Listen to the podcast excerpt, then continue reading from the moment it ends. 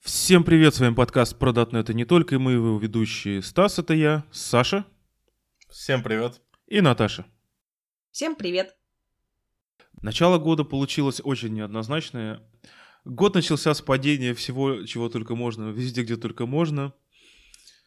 У Apple упала капитализация в два раза, а C-Sharp провалился в Тиобе индексе аж на два пункта вниз. Зато по TOB индексу Visual Basic стал, вырвался вперед и стал более популярен, чем C-Sharp. И это лучший показатель того, что TOB индекс отстой. Подскажи, пожалуйста, Тиоп собирает по всему миру статистику или по штатам? Слушай, он собирает а, статистику, на самом деле, по всему миру, по поискам, а, но они просто описывают, что, ну да, мы ис- используем тренды, поисковые запросы и так далее и тому подобное, используем engine Google, Bing, Yahoo и так далее и тому подобное, но, как бы так сказать, подробностей нету. Подроб- Запросы, то есть упоминание, например, языка в запросах к поисковику? На основе их информации, да, именно так происходит. То есть, если домохозяйки чаще запрашивают Visual Studio там .NET Basic, то .NET Basic внезапно становится популярным? И вот тут как раз самое интересное.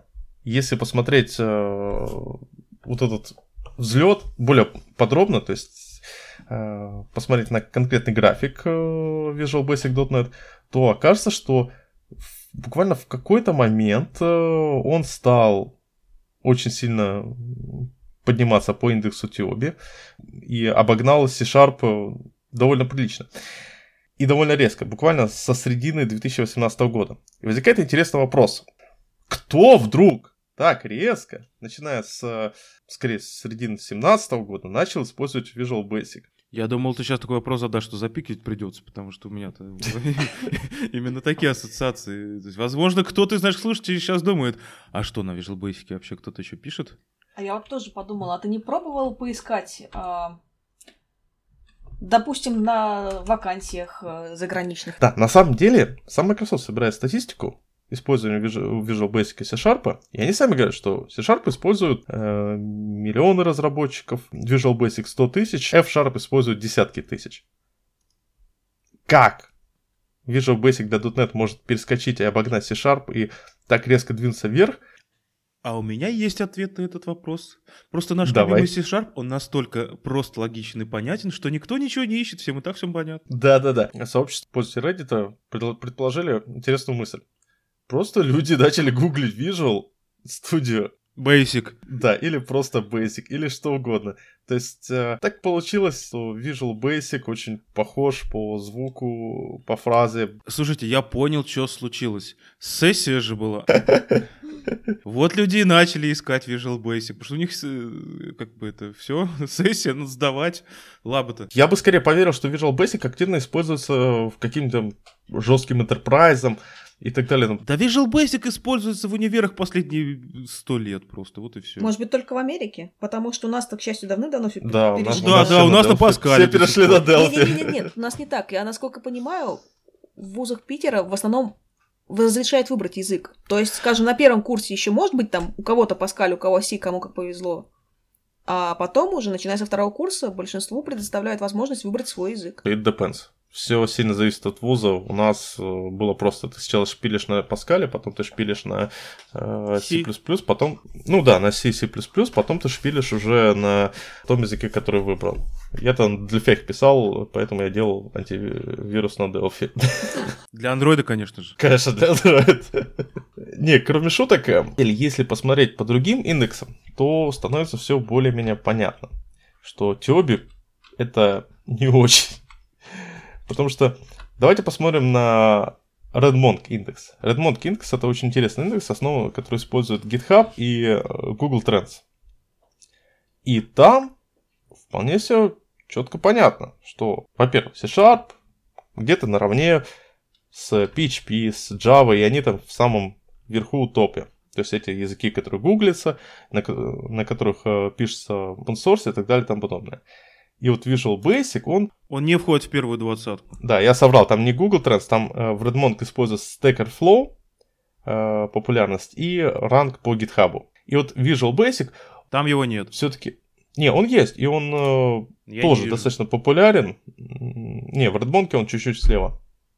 Он более популярен по, э, в Stack Overflow. То есть люди часто гуглят вопросы на Stack Overflow по Visual Basic. И мало контрибьютят в GitHub на Visual Basic, что в принципе очень похоже на правду.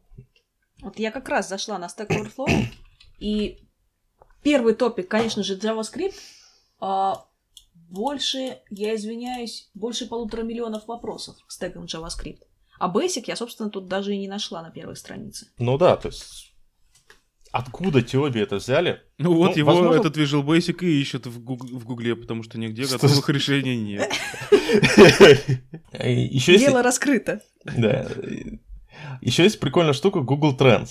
И согласно Google, Visual Basic э, на уровне... Погрешность. Да, он как бы не сильно нужен. То есть э, он где-то там внизу, по сравнению с в то время как C-Sharp, ну да, он как в декабре его не так сильно искали, но по Google трендам он тоже, он все равно держится.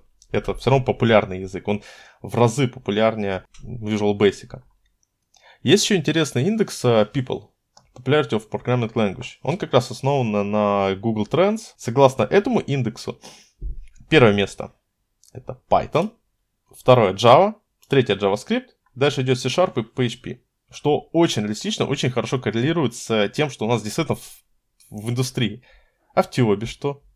А в Тиобе первое место Java, потом C, потом Python, потом C++, потом Visual Basic, потом JavaScript, и только потом C-Sharp. Нет, теперь мне только вопросы к нему. Как... Нет, к тебе. Как ты нашел на... Как ты, как ты вышел на этот источник? Тиобе? Да. Да все говорят о Тиобе. Ну, кто так говорит? Да ты погугли э, рейтинг Programming Languages Rating, это первая будет ссылка, это Тиобе. Рейтинг рейтингов, гениально. Да, да. Нет, на самом деле каждый год, э, по-моему, обсуждают люди очередной индекс Тиоби. Он почему-то считается самым таким популярным, хотя я бы сказал, он каждый раз превозносит странные сюрпризы. Потому что, давайте честно, C, второе место. Нет, я верю, что на C, на голом C написано очень много важного, и это крайне важный язык для индустрии в целом. Но черт возьми, найдите мне хоть одну нормальную вакансию в России для C-разработчика. Да хотя бы просто в мире, за чего в России-то сразу брать. Ну, понятное дело, что там ядро Linux, да. Все. Все. Не, я предлагаю два критерия. Звездочки на гитхабе и э, Stack Overflow. Когда мы говорим о критериях, нужно задать вопрос.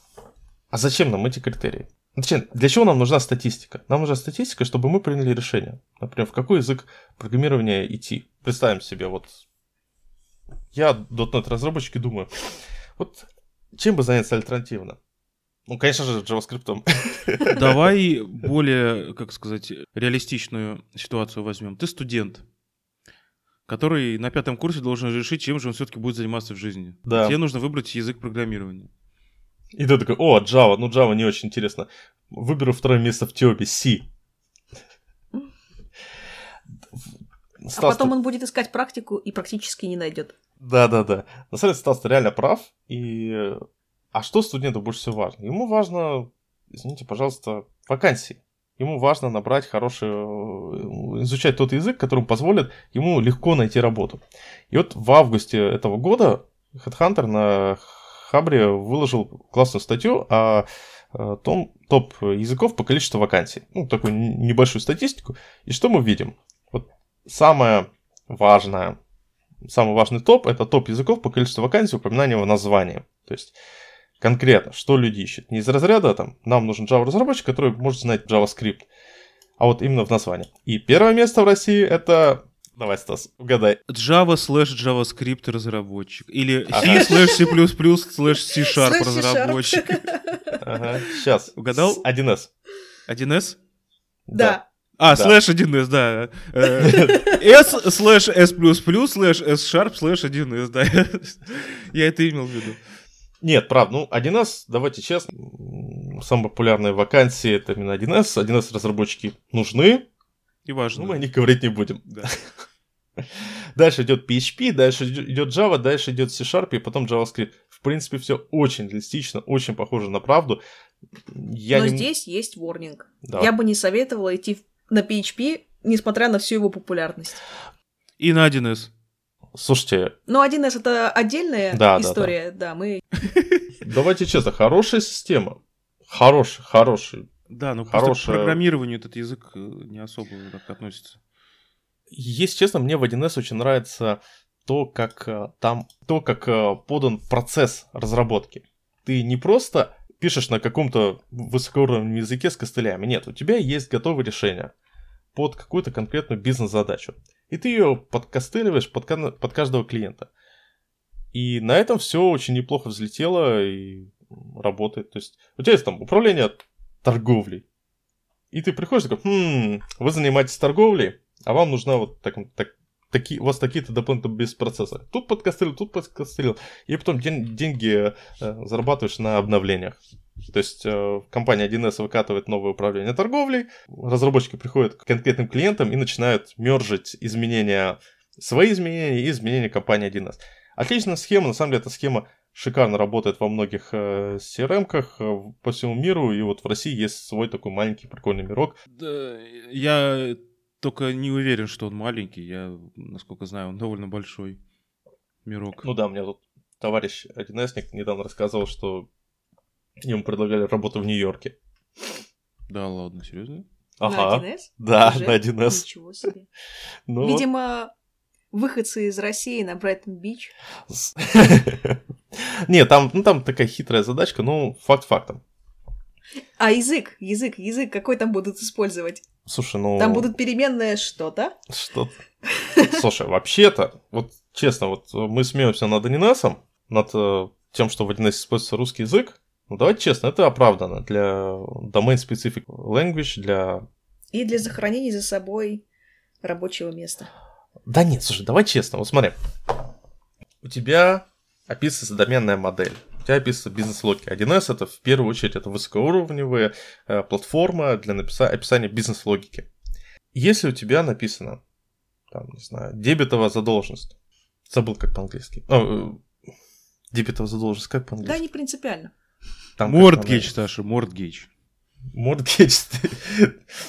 Да нет, нет, нет. Сейчас. Нет, Не идея, важно. идея понятна, к чему ты клонишь, что мы специально тут стараемся, разрабатываем domain language, чтобы было понятно и бизнес-овнерам, и программистам. А тут внезапно у тебя это из коробочки. Да. То есть у тебя total debt. Вот, total debt. И ты, ты пишешь, тебе приходит такой разработчик, окей, пишите мне тут дебетовая задолженность, э, тут э, кредит, тут еще что-то. А ты тут берешь словарем, идешь в Google и начинаешь, ага, меня тут будет э, total debt, тут будет total revenue, тут э, net income и так далее и тому подобное. То есть, используя англоязычные термины, которые на самом деле российским, российским специалистам по доменной области не знакомы. Леша Мерсон очень классно описывал в своем докладе именно вот эту проблему доменного ubiquitous language, когда люди для российских, реалий для российских, э, российского заказчика пытаются использовать англоязычные термины. И в итоге получается такое, ну, ну лишний трейдов. Да, у тебя код будет красивый на английском, но он будет менее понятен для специалиста бизнес-области и для новых разработчиков. Так что то, что в 1С выбрали русский язык как основу, это было очень правильно. Это было хорошее-хорошее решение. Так, слушайте, возвращаемся к индексам. Тут мы говорим про индексы. И в целом, если посмотреть еще на интересный индекс э, mirrorhead.com, Top Programming Languages э, э, in э, 2018 to learn, Into K18, как сейчас модно ну, говорить. и да, into K18. Они собрали статистику по Stack Overflow, и тут уже понятно, что JS, SQL первое место, дальше идет Java, C-Sharp, дальше Python, PHP, C, C++. То есть, в принципе, давайте честно, вся эта статистика говорит только об одном. C-Sharp, на самом деле, свои позиции никуда не сдает. Он в пятерке, в одних случаях в пятерке, в других случаях э, вообще в самых э, в самом уголку. Но в пятерке лидерах э, C-Sharp остается. То есть, если убрать SQL, который является все-таки не языком программирования, то получается, что C-Sharp в некоторых индексах вообще является в тройке лидеров. И когда кто-то начинает говорить, о, C-Sharp умирает, все переходим на Go, я бы сказал следующее. Вот по моей личной статистике, на Go сейчас переходят в основном ребята с PHP. Да, так это и есть. Да, причем на самом деле очень крутые ребята, кото- которые работают на таких э, крутых э, проектах, написанных на PHP, сейчас пишут очень много микросервисов на Go, и зачастую позиционируют это вопросом производительности. Вот у меня вот это новогодняя ночь, можно было назвать как, как начало анекдота. Собрались в новогоднюю ночь, .NET программист, PHP программист, э, э, 1С программист и системный администратор. Да, там еще бизнес-аналитик был. Все, все, кстати, из разных кон- контор. Знаете, вот самое интересное, если исключить э, 1С разработчика, Я анекдота не понял, прошу прощения. да, нет, я говорю, это, это хорошее начало анекдотом могло бы быть, но анекдота не было. Я просто хочу сказать, что если исключить 1С разработчика, то э, тренды везде одинаковые. Это девопсизация, пользование там, message-брокеров, э, пользование cloud ов и так далее и тому подобное. И, ну и, понятное дело, Docker. И, возможно, действительно, вот некоторый переход на Go, как для маленьких сервисов. Я правильно понимаю, что Go это в основном легкий бэк. Очень легкий бэк. И очень легкий, потому что там должна быть, грубо говоря, только логика, потому что у тебя нет миллиона библиотек. Не совсем. Дело в том, что Go это очень быстрый, библиотек, быстрый язык, в котором уже достаточно много библиотек, но у него очень бедная объектная модель. То есть он, он это именно не ООП-шный язык. Это... Можешь, да, пояснить, что такое объектная модель бедная? Ну, это нет, же просто. Ну, нет у него, не ООП, нас- у него ООП нету это насле- просто. у него нет наследования. А, наследование. Да. же. У тебя нету как бы в Go какого-то наследования, каких-то сложных э, концепций. Ну и часто бы ты сейчас стал применять А, наследование. В этом и фишка, что когда у тебя более-менее сложная бизнес-логика, бизнес-модель, тебе Иногда а, хочется. А, Да не то, что иногда, слушай, тебе это действительно необходимо. А в языке, подобно Go, который был написан, вот давайте честно, ты читаешь справку, официальную справку по Go, и она полностью пронизана ненавистью к Java. Ну, им же надо было как-то переманивать к себе людей. Ну да, то есть эм, Go это скорее такое, мое личное впечатление от Go, это вот как, представим себе ситуацию, что не было никогда Java, не было никогда вот этого объектно-ориентированного бума. Просто реш- ребята взяли и эволюционировали C, точнее, не было никогда C++, и ребята взяли и эволюционировали C в том виде, в котором он должен был эволюционировать в 2018, ну, уже 2019 году Без ООП головного мозга. без ООП головного мозга. И поэтому он очень здорово заточен под маленькие сервисы, под какие-то простые задачи. У него поддержка тестов э, зашита в саму концепцию языко- языка. Этим он крут. Он именно заточен под микросервисную архитектуру. Но давайте честно вспоминаем, что вот когда у нас прям микросервисы, микросервисная архитектура, да, тогда окей. Но часто нам нужно еще маленькое микроядрище с э, небольшим... На пару миллионов строк кода, да, там. да, на пару миллионов строк кода, который содержит прям действительно сложную бизнес-логику, э, и просто экономически невыгодно все это разделять на кучу-кучу маленьких микросервисов. Потому что разделить это уже невозможно. Ну, во-первых, мы, да, это, во-первых, когда мы говорим о Legacy, да и просто, когда мы говорим о э, той бизнес-логике, которую нет смысла разделять на микросервисы. Можно, конечно, быть бесконечно поклонником э, микросервисирования всего и вся, э, но факт остается фактом. Иногда имеет смысл сильно де- делить э, микросервисы э, на микросервисы. Иногда имеет смысл просто создать некоторый сервис, который содержит core бизнес-логику. И вот для этого Go не очень подходит. Но для каких-то мелких задач он здорово подходит, хороший язык, почему нет? Вы сейчас пишете сервисы на Go? Да. У нас есть часть сервисов, на- написано на Go на проекте. То есть у нас основа .NET и несколько сервисов на Go, несколько на ноде. А почему у вас есть сервисы и на Питоне, и на Go? А на питоне, потому что... Хм, хороший вопрос. Ну, потому что тот разработчик не хотел писать на Go. У питона свои преимущества. У питона очень много библиотек, гораздо больше библиотек, э, именно связано с э, дата сайенсом и работа с разными внешними сервисами, чем в Go. То есть, если тебе нужно выполнить простейшую, простецкую задачу, еще запихнуть ее в лямбду, э, и при этом эта задача, там, не знаю, реконсиляции запросов, э, простенькой такой внешней реконсиляции, то есть проверки согласованности двух хранилищ, то тебе гораздо важнее, гораздо нужнее иметь возможность э, использовать простые библиотеки для работы с Elasticsearch, с MS SQL, что есть в, понятное дело, питоне, И есть и в Go, но в Go там чуть-чуть сложнее, они чуть менее mature. Ладно, в принципе, по трендам мы прошлись. Да, ты употребил слово реконсиляция, можешь э, вкратце рассказать, что это такое? Реконсиляция. Реконсиляция это проверка консистентности данных, целостности данных э, в двух э, и более распределенных хранилищах. Полезная. Глубокая тема на самом деле. Да, и вот, кстати, есть классная статья. Поговорить бы бы о ней. Да, есть классная статья от 1 ноября 2018 года. Я все хотел о ней поговорить, в которой расписывался решение реконсиляции на основе запихивания данных в MS SQL и потом работы с этими данными, проверкой, насколько все работает, э, работает корректно.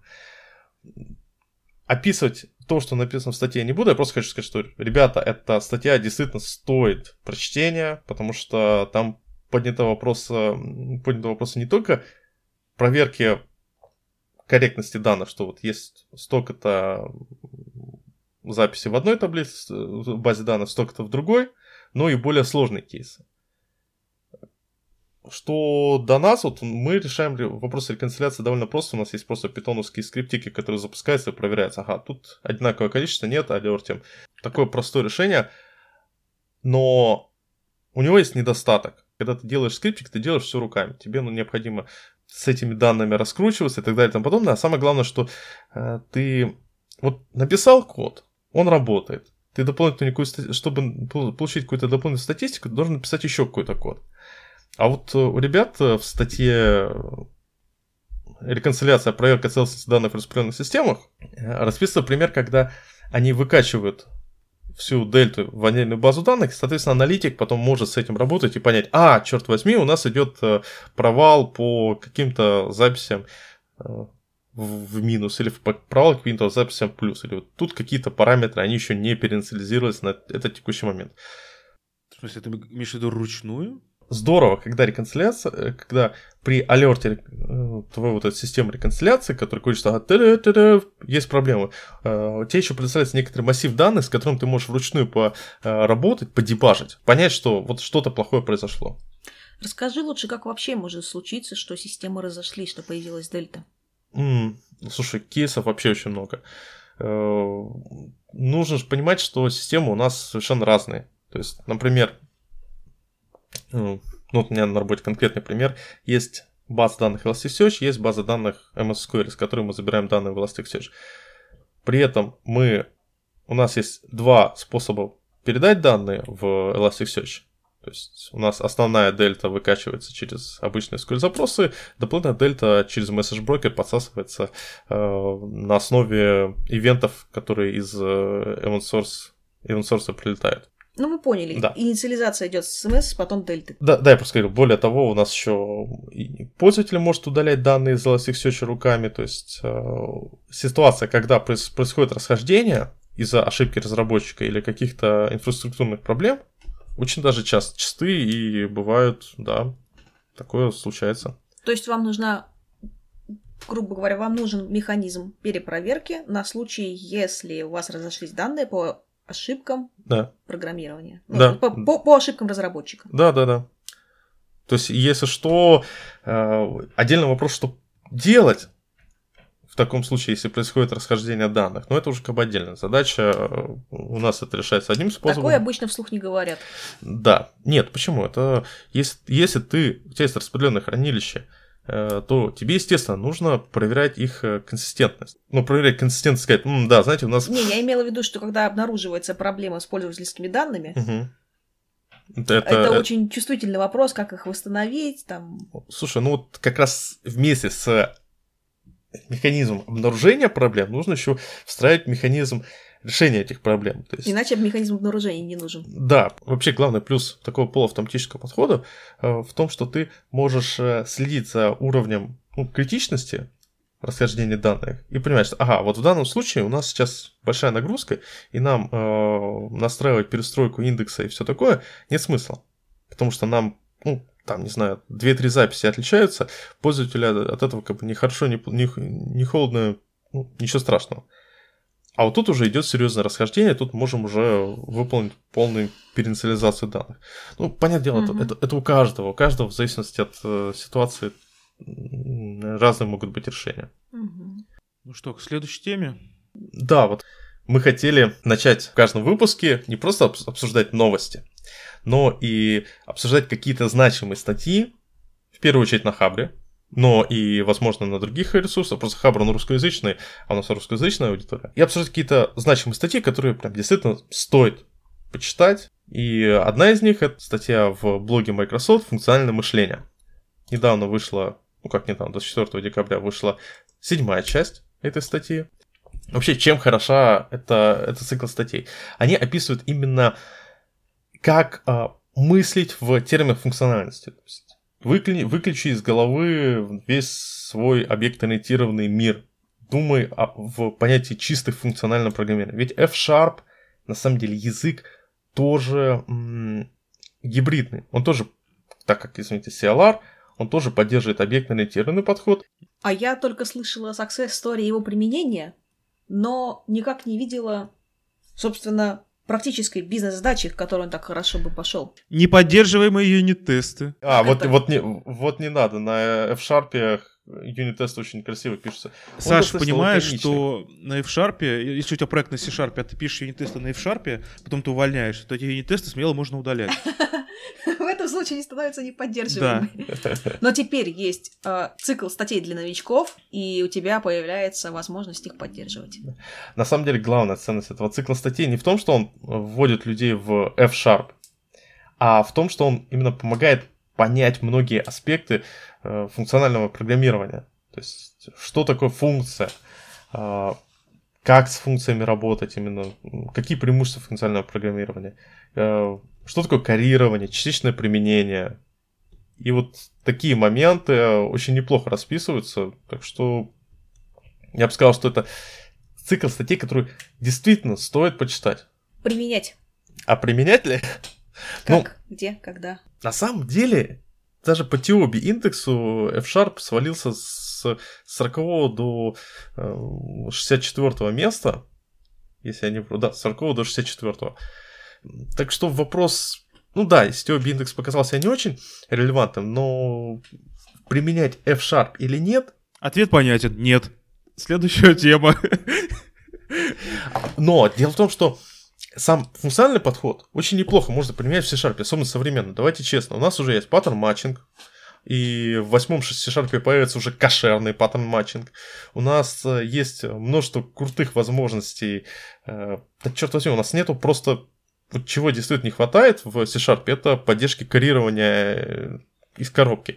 А в остальном C-Sharp это очень-очень полноценный язык, позволяющий писать в функциональном стиле. Не хватает только некоторых таких плюшечек. Потому что иногда приходится писать слишком много кода. Расскажи, зачем нужно коррирование? Если смотреть функциональное программирование в своем таком первоначально первобытном стиле, то в функции в математическом понятии не может быть больше одного аргумента. Ну, очевидно, у нас есть функция, у нее есть один аргумент на вход и один аргумент на выход.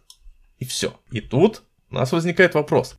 А как мы поддержим больше одного аргумента? Есть два решения. Первое решение это поддерживать больше одного аргумента. Просто в лоб. У нас функция будет поддерживать больше одного аргумента. Но а... не всегда подходит. Да не, ну как не, не подходит, подходит, когда ты вместе вызова функции знаешь не всю информацию о параметрах, которые ты должен ей да, передать. Да, да. И чтобы не разрушать вот эту складную математическую модель, когда у нас есть функция, у нее всегда только один параметр на вход и больше ничего, у нас есть коррирование, которое подразумевает, что у нас есть функция, которая передает, возвращает другую функцию, которая возвращает третью функцию, и вот в третьей функции уже замыкаются аргументы, переданные э, для первой, второй э, и третьей функции, и уже со всеми этими тремя аргументами, ну или больше, э, мы как-то взаимодействуем. Кстати, о замыканиях. Замыкание это как раз вариант применения, частичного применения, я так понимаю. Ну, ты можешь реализовать частичное применение за счет использования замыкания. То есть, ну, в C-Sharp мы часто так делаем, бывает делаем, замыкаем некоторую функцию в э, action или функ и продолжаем уже с ним работать. Но вообще частичное применение удобно, когда оно предоставляется языком. Что, допустим, тот же, та же мемоизация, когда мы результат работы какой-то функции э, кэшируем, и в следующий раз она уже не, не, не идет в базу данных, э, не калькулируется, не выполняет какие-то подсчеты э, и так далее и тому подобное. Когда мемоизация реализуется самим языком, предоставляется самой платформой, это гораздо проще, гораздо декларативнее, чем когда мы сами куда-то в дикшнере запихиваем и э, что-то делать рука, делаем руками. Что-то я как-то перескочил с Не, э, погоди, всё коррирования на мемоизацию. Во- Вопрос, э, да, только в другом. А, Что из цикла статей можно прямо сейчас применить C-Sharp программисту? Ну, Слушай, я бы сказал, что э, первые две-три части, чтобы... Чтобы пишите чисто. Да даже не, то, что чисто, просто попробовать вот этот э, стиль. Даже не то, что попробовать стиль, э, скорее немного поменять э, то, как мы мыслим. Немного поменять стиль мышления. Ведь как мы пишем код? Мы привыкли, что мы пишем в, на языке программирования, объектно-ориентированном языке программирования. Но при этом, нас, если бы мы следовали чисто объектно-ориентированному подходу, то у нас не могло быть, например, банального ифа в коде. Мы бы все ветвления должны были организовывать через э, полиморфизм. Либо- Другими словами, мы уже привыкли сочетать несколько стилей э, программирования в одном коде. Мы используем ООП для декларации, с чем мы будем работать, и структурное программирование для того, чтобы описать, что мы хотим с ним сделать. Да, Но структурного, получается, есть какие-то недостатки, и мы хотим его заменить функциональным программированием. Конечно, потому что структурное прог- программирование это в первую очередь это императивное программирование. То есть э, программирование, э, которое, в котором мы описываем порядок команд компьютеру. Функциональное программирование это в первую очередь декларативное программирование. Мы описываем, что мы хотим получить. Да, ну, декларативное программирование, оно всегда проще для чтения и хуже для дебага. И в целом, если посмотреть на то, как разработчики э, сейчас пишут код, я не только говорю про себя, про многих людей, особенно которые действительно используют функциональный подход, понимают функциональный подход, они оставляют объектную модель от ОП в том виде, в котором сейчас удобно, без каких-то махровых, э, объектно-ориентированных цепочек наследования и хитрых полиморфизмов. Ну, просто такую простую объектную модель. Оставляют для каких-то низкоуровневых вещей императивный стиль, но по максимуму стараются использовать э, функционально-декларативный подход для описания поведения взаимодействия между объектами. Да, как-то так. Функциональное мышление, функциональное понимание, функци... понимание функционального программирования – это действительно та вещь, которая ну, необходима современному разработчику. Необходимо ли? Необходимо. И читать это такая операция в идеальном случае, которую мы делаем чаще, чем дебажим. О, да. да. Чаще мы ВТФим. Кстати, Правильно, чаще ВТФ, следовательно, излечиться от этого можно функциональным программированием. ну, не совсем, на самом деле, если посмотреть на э, код таких прям па- апалет, блин, апалетов, любителей функционального программирования, то там ВТФ не меньше, потому что там идет Апологетов. апологетов, апологетов слово. Я Отлично. думаю, апологетов. апологетов, ну, в общем, поклонников функционального программирования, а, то такой код, от такого кода WTF не меньше, потому что он, получается, а, слишком декларативный. э, Его, во-первых, ты не отдебажишь, во-вторых, он зачастую содержит кучу-кучу всяких... э, Ну, это код ради кода. Э, Опять же, если говорить о э, F-Sharp, в F-Sharp есть pipe, pipeline, то есть когда ты передаешь э, в, ну, в значение э, функции в следующий параметр функции и так далее и тому подобное, и у тебя получается, вот, ну, знаете, как в shell е мы можем передать Но вот одно раз- значение, результат работы команды в следующую команду. И для чего в основном используется pipeline оператор? Для того, чтобы механизму вывода типов помочь чтобы этот механизм вывода типов э, не требовал от нас указания конкретного параметра, тип параметра, который мы передаем. Но к чему это приводит? К тому, что действительно этот код становится сложнее писать, потому что ты чуть-чуть что-то поменяешь, у тебя тут же вся типизация отваливается, тебе нужно э, пытаться думать как-то, как же мне красиво этот код написать, чтобы он не развалился. Но с другой стороны, ты читаешь, думаешь, такой, ну все вроде понятно, а как мне его модифицировать? С одной стороны, вот такой декларативный подход в стиле F-Sharp, в стиле Scala. Он позволяет писать более емкий код, более простой, но модификация такого кода, она все равно требует серьезных усилий. С другой стороны, однажды ты его написал, а модифицировать по-хорошему ты его потом не должен. Ну, он ты- оттестирован, он работает, а ты тут начнешь что-то ковырять. Кстати, да, вот в конте- в контексте open close принципа это действительно make sense. Гибридом подходит декларативное и объектно-ориентированное подходом можно следовать неплохо такому жесткому, жесткой версии open close принципа от э, Роберта Мартина в стиле, ну, используя полиморфизм. Но это уже, слушайте, это уже детали, Не, ну понятно, что детали это маки. отклонение, но в принципе я бы сказала, что если ты увязаешь дебаги, то это в принципе плохой признак у проекта. Я бы сказал, слушайте, это жизнь. Это мы все считаем, что да, у нас код должен быть э, декларативным, мы все, э, все должны следовать э, solid, и э, у нас все должно быть супер красиво, только на практике На практике обычно получается так. что, в тестировании уже отдали? Да, слушай, тут, правда, э, требования от заказчика полностью поменялись на противоположные. Успеем быстренько за час переделать, пока тестируется? Да, да, да. А самое главное, что когда человек начинает э, говорит, ой, окей, у меня есть месяц на реализацию фичи, которую я обычно делаю за неделю, я сейчас сделаю идеально. У него получается в итоге код сложный, большой, тяжелый для поддержки, но он, конечно же, Предусмотрены все возможные ситуации, которые в будущем никогда не случатся. Это точно. Да. Ладно, слушайте, вот мы сейчас говорим о функциональном мышлении, о том, нужно ли оно разработчикам, нет. А есть еще такая вещь, которая точно нужна разработчикам. Это проход, прохождение собеседований. Отдельный скилл. Да, отдельный скилл. Мы недавно обсуждали с вами, что мы хотим добавить небольшую мини-рубрику в наш подкаст э, советы по прохождению собеседований. Я бы не назвал это советами по прохождению собеседования. Это скорее, как сказать, рубрика про знания, которые необходимы разработчику в современной жизни. То есть она с собеседованием, конечно, связана, но опосредованно. Именно те знания, которые нужны .NET разработчикам в 2019 году. Поэтому мы сейчас немного наметим.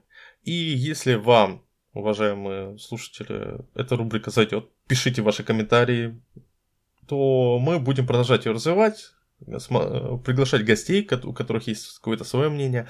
А если вы за- закинете еще какой-нибудь небольшой вброс, то мы его тоже неплохо разберем.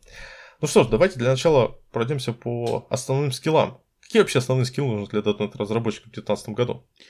На мой взгляд, самый-самый-самый важный скилл, который нужен .NET разработчику вообще в любом году, это уметь, умение писать код.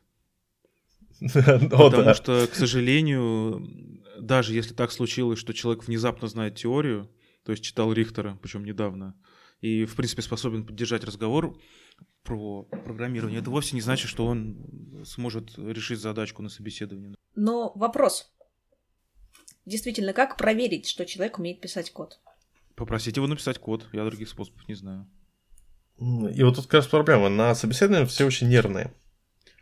И очень многие люди э, в нервной обстановке не могут просто так э, решить, родить какое-то интересное решение задачи. Слушай, на мой взгляд, это проблема интервьюера.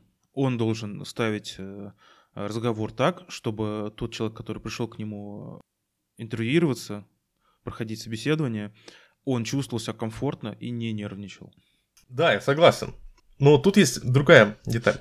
А какие задачи вообще задают сейчас на собеседованиях? То есть э, всегда мне казалось странным, когда на собеседованиях э, человека просят решить какую-то нестандартную задачу, которую, а, не будет в его workflow э, в будущем, и б, которая потребует от него некоторых нестандартных, э, ну, скажем, нестандартных скиллов, Которые нафиг не нужны в этой работе. Э, Да, то есть, например, Фибоначчи.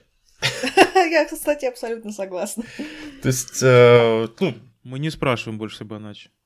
да, вот мы больше не спрашиваем, но за все время, сколько я проходил собеседование, сколько у меня знакомые ребята проходили собеседование, очень часто были вот задачки, что-то связанное с математикой, э, решить какую-то задачку, связанную с алгоритмами, написать там, не знаю... Кстати, да, банальный пример. Вот задача из Яндекса. Правда, на Java, но неважно. Это сделать обход, э, ну, написать на собеседование обход э, би- бинарного де- дерева по вертикали И вторая задачка это решить... э, Так, стоп. Слушай, ну обход дерева это может быть практичной задачей. Точно помню, что мне на нашем проекте доводилось это делать. Плюс, обходя дерево, хотелось бы увидеть от соискателя, что он умеет написать не рекурсивный алгоритм, а алгоритм с... Как называть это алгоритм с запоминанием? Не вызывающий Stack Overflow. Не, не рекурсивный циклический. алгоритм, а какой? На циклах. На циклах? А, Ну ну, да, да. понятно. Хотелось бы, чтобы собеседуемый Соискатель. смо- смо- чтобы, да, хотелось бы, чтобы соискатель смог показать не только рекурсивный алгоритм, но и алгоритм, построенный на циклах с запоминанием результатов. Окей, с этой задачей я согласен. Это действительно хорошая, интересная задачка. Как ее решать? Э, Тут есть проблема в другом. Эти задачи ну, легко набить руку. А вот вторая задача собеседования в Яндексе, ну просто у меня товарищ проходил, там такие хорошие задачки, это написать свой LRU кэш. То есть э, кэш с вытеснением, как бы вы ее решили. Причем проблема-то в том, что, давайте честно, для написания хорошего LRU кэша нужно так неплохо покодировать. А перед тобой сидит такой собеседующий. Он тебя так внимательно смотрит. И ты такой... «Эх». Страшно. Очень. Хорошо, если сидит один собеседующий, а если их там трое? Что значит если? Всегда будет трое. Не всегда. Да. Ну ладно, слушайте, в принципе, идея понятна. То есть, действительно имеет смысл для разработчика перед тем, как идти на собеседование, не только почитать э, теорию, почитать э, Рихтера и какой-нибудь Кормана пролистать, э, но и просто сесть и попробовать быстро так натайпать какие-то простые задачки для... э, ну, алгори- алгоритмические задачки. Да, это хороший совет. Я для себя обнаружила, что писать код на собеседованиях и писать код на, на работе это совершенно разные навыки. Когда ты сосредоточен над задачей и у тебя руки лежат на клавиатуре, ты вообще не думаешь о том, как код появляется на экране. Конечно. А когда ты сидишь, неважно даже перед белой доской без IntelliSense или перед бумажкой, код почему-то не появляется. И вроде делаешь ты то же самое, ты думаешь, но код не появляется. И уже это на самом деле лично меня очень напрягает. Потому что вот этих вот движений пальцами ты не замечаешь. Да, да, да, да. Так вот, я когда собеседую людей, я вижу, что люди, человек просто сидит, вот он- у него мысль есть, э, но он никак, вот, вот не получается у него на, в код это превратить. Я зачастую просто прошу, ну, объясни. На кубиках, на UML-диаграмме, на чем угодно, как ты будешь решать эту задачу. Подожди, то есть если человек не может у тебя на C-Sharp написать код, ты его просишь UML нарисовать? А ты думаешь, человек, который не может написать C-Sharp код, знает UML? А, далеко, потому что чело- у человека может, могут быть блоки. Человек может просто сидеть, и у него э, И ты, возникают и ты просишь их нарисовать. да. Но э, мне же важно, как человек думает. Тут правильно сказано, что мы, объектно-ориентированные разработчики, часто думаем в контексте объектов. Мы строим объекты, их связи э, и так далее и тому подобное.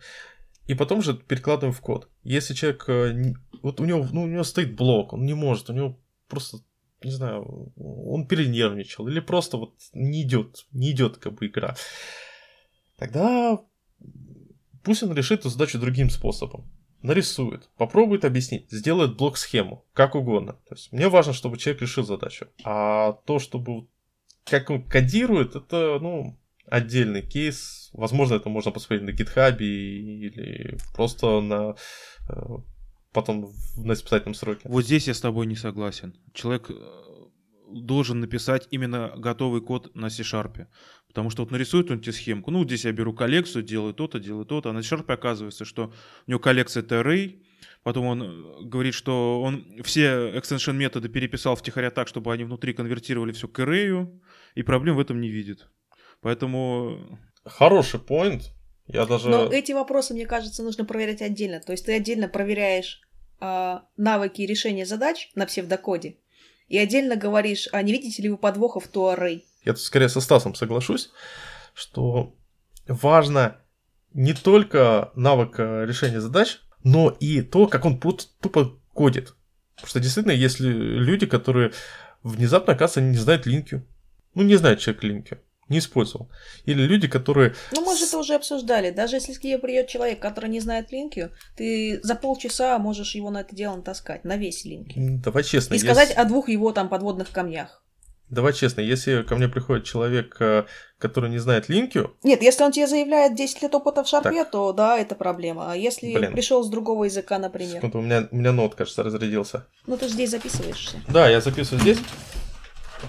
Натаскать про LinQ это реально 100 задачек, полчаса и два подводных камня.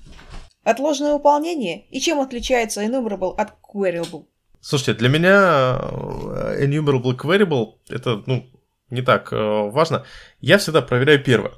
Если человек везде, всегда использует first of default, при этом не задумываясь о том, зачем это нужно, как это нужно и так далее и тому подобное, то... А зачем это нужно? А вот именно, что очень многие люди считают, что first of default это прям э, must have и всегда использовать first of default. Они не думают о том, что будет возвращено дефолт. Они говорят, а ну да, тут А знаешь еще о чем они не думают? О том, что какой-нибудь какой-нибудь архитектор мог положить в коллекцию null. Да, да, да, да. Это, ну, это, кстати, же, наверное, плохо. Вот смотри, пришел тебе человек, сделал first of default, и получил null. Наверное, это все-таки плохо. Наверное, все-таки null паттерн это не... Блин, наоборот. Наверное, все-таки не нулевой объект, это вполне себе хороший паттерн. конечно. Ну, тут э, важный момент, что люди очень часто оставляют эти ненулевые объекты. Я хотел рассказать, в принципе, о том, что нужно человеку знать, чтобы писать на C-Sharp. То есть, э, на мой взгляд, самое основное, что человек должен уметь, это писать код. Сейчас. Он, он может не знать что-то из теории, потому что, в принципе, теорию, чтобы подтянуть, это достаточно, ну, не знаю, там Рихтера почитать или в курилке с коллегами поговорить. Но если ты не умеешь писать код, ты его за одну ночь не научишься писать. Поэтому, если, если возвращаться к собеседованиям, то э, спрашивать практические задачки это очень хорошая э, идея, потому что это помогает вообще понять, умеет человек писать код или нет. Все, опять же, зависит от человека и от его скилла прохождения интервью. Очень многие люди просто не могут на бумаге написать, хотя оказывается потом хорошим разработчиком. Слушай, ну какой тогда можно дать вот совет по этому поводу? Перед тем, как сходить туда, куда хочешь, сходить туда, куда не хочешь? Я бы посоветовал просто потренироваться дома. Не только в теории, но и в решении каких-то простых задачек. Ну, такая ситуация возникает. Нам нужно, чтобы человек показал, как он пишет код. Решает простую задачу. Я не согласен с тем, что это можно взять и дома быстренько э, подтянуть. Вот именно практические навыки надо подтягивать во время своего э, рабочего процесса на работе. Не, мы просто о том, что здесь скорее это ментальный блок. Ты оказываешься в другой ситуации, и поэтому не можешь воспроизводить код на бумажке. Я вот немножко неправильно сказал, не, не именно на работе, а в принципе во время, скажем так, то есть если у тебя есть опыт написания кода, то это будет видно, а если нет, то ты за один вечер э, не, не сможешь его подтянуть. То есть если ты пишешь кучу подпроектов, у тебя появится опыт программирования. Если ты очень много на работе кода пишешь, у тебя также появится опыт написания программы. Так в этом и проблем, что человек может много писать кода и писать кода нормально, но вот он приходит на собеседование, и хоп, у него ментальный блок, он ничего не может сделать. Так ты как интерьер можешь этот блок постараться э, снять. То есть от, ну, от, отвлечь от этого блока человека разговорами, доброжелательностью и так далее, чтобы он просто забыл о том, что он должен нервничать. Вот я стараюсь так делать, но не все же интервьюеры так стараются. Ну, я стараюсь, у меня вроде получается. Не всегда, к сожалению, но получается. Ну что ж, давайте еще один моментик обсудим, чтобы, чтобы такого человека нужно знать и закругляться.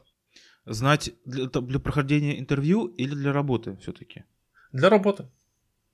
Да для нет. работы и прохождения. Не, не, Нет, это погоди, разные давай, вещи. да- давай, да- давай так не перескакивать. Да, если уж у нас в последней части нашего каста была о интервью, давайте пока поговорим о том, что нам нужно для прохождения интервью. А уж если возьмут, да, мы разберемся. Вот э, у меня такой вопрос. Как вы думаете, что важнее для разработчика? Опять? Знания, ну именно для разраб- разработчика для прохождения интервью. Знание технологий в контексте глубокого понимания, как работает память, как работает GC, как все это отрабатывает, или же знание библиотек. Опа. Но знание библиотек вроде и не на практике не очень нужно, и не спрашивают. Я тоже соглашусь. Скорее знание самого C-Sharp. Ты можешь знать, что есть библиотека, которая решает задачу, но ты можешь не знать э, содержимого этой библиотеки и уж тем более даже как с ней работать. А все потому, что библиотеки слишком быстро рождаются и умирают. Вот знал ты какой-нибудь условный MVVM Lite?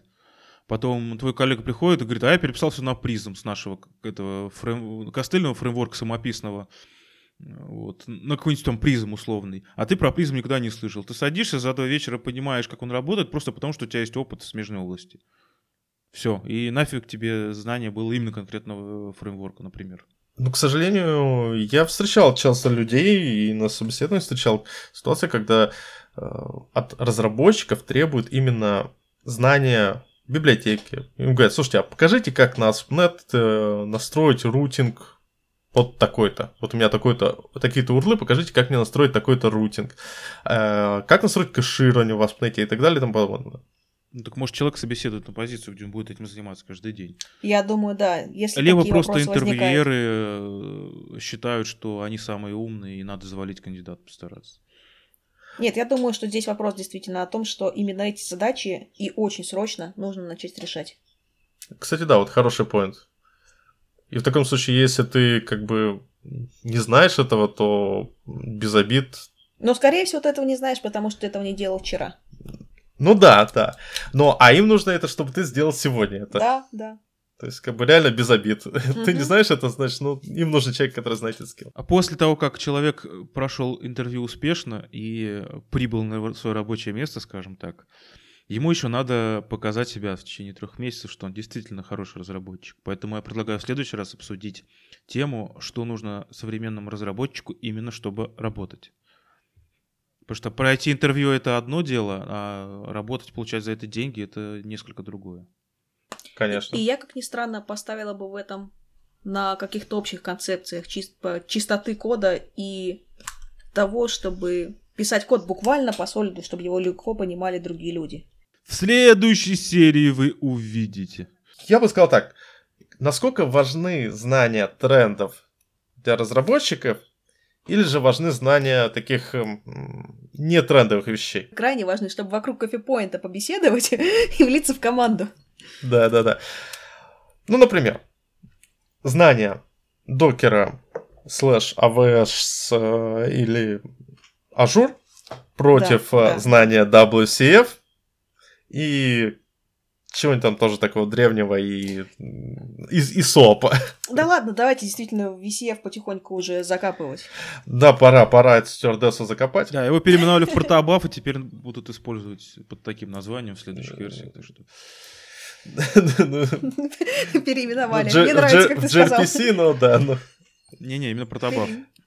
Мгм. Ну что ж, вот таким получился наш первый выпуск в этом году. В еще нерабочую неделю, скажем так. Да. И немножко нерабочим настроением. О, да. Да, и и- но с совершенно рабочими объемами кофе в организме. О, я тебя завидую.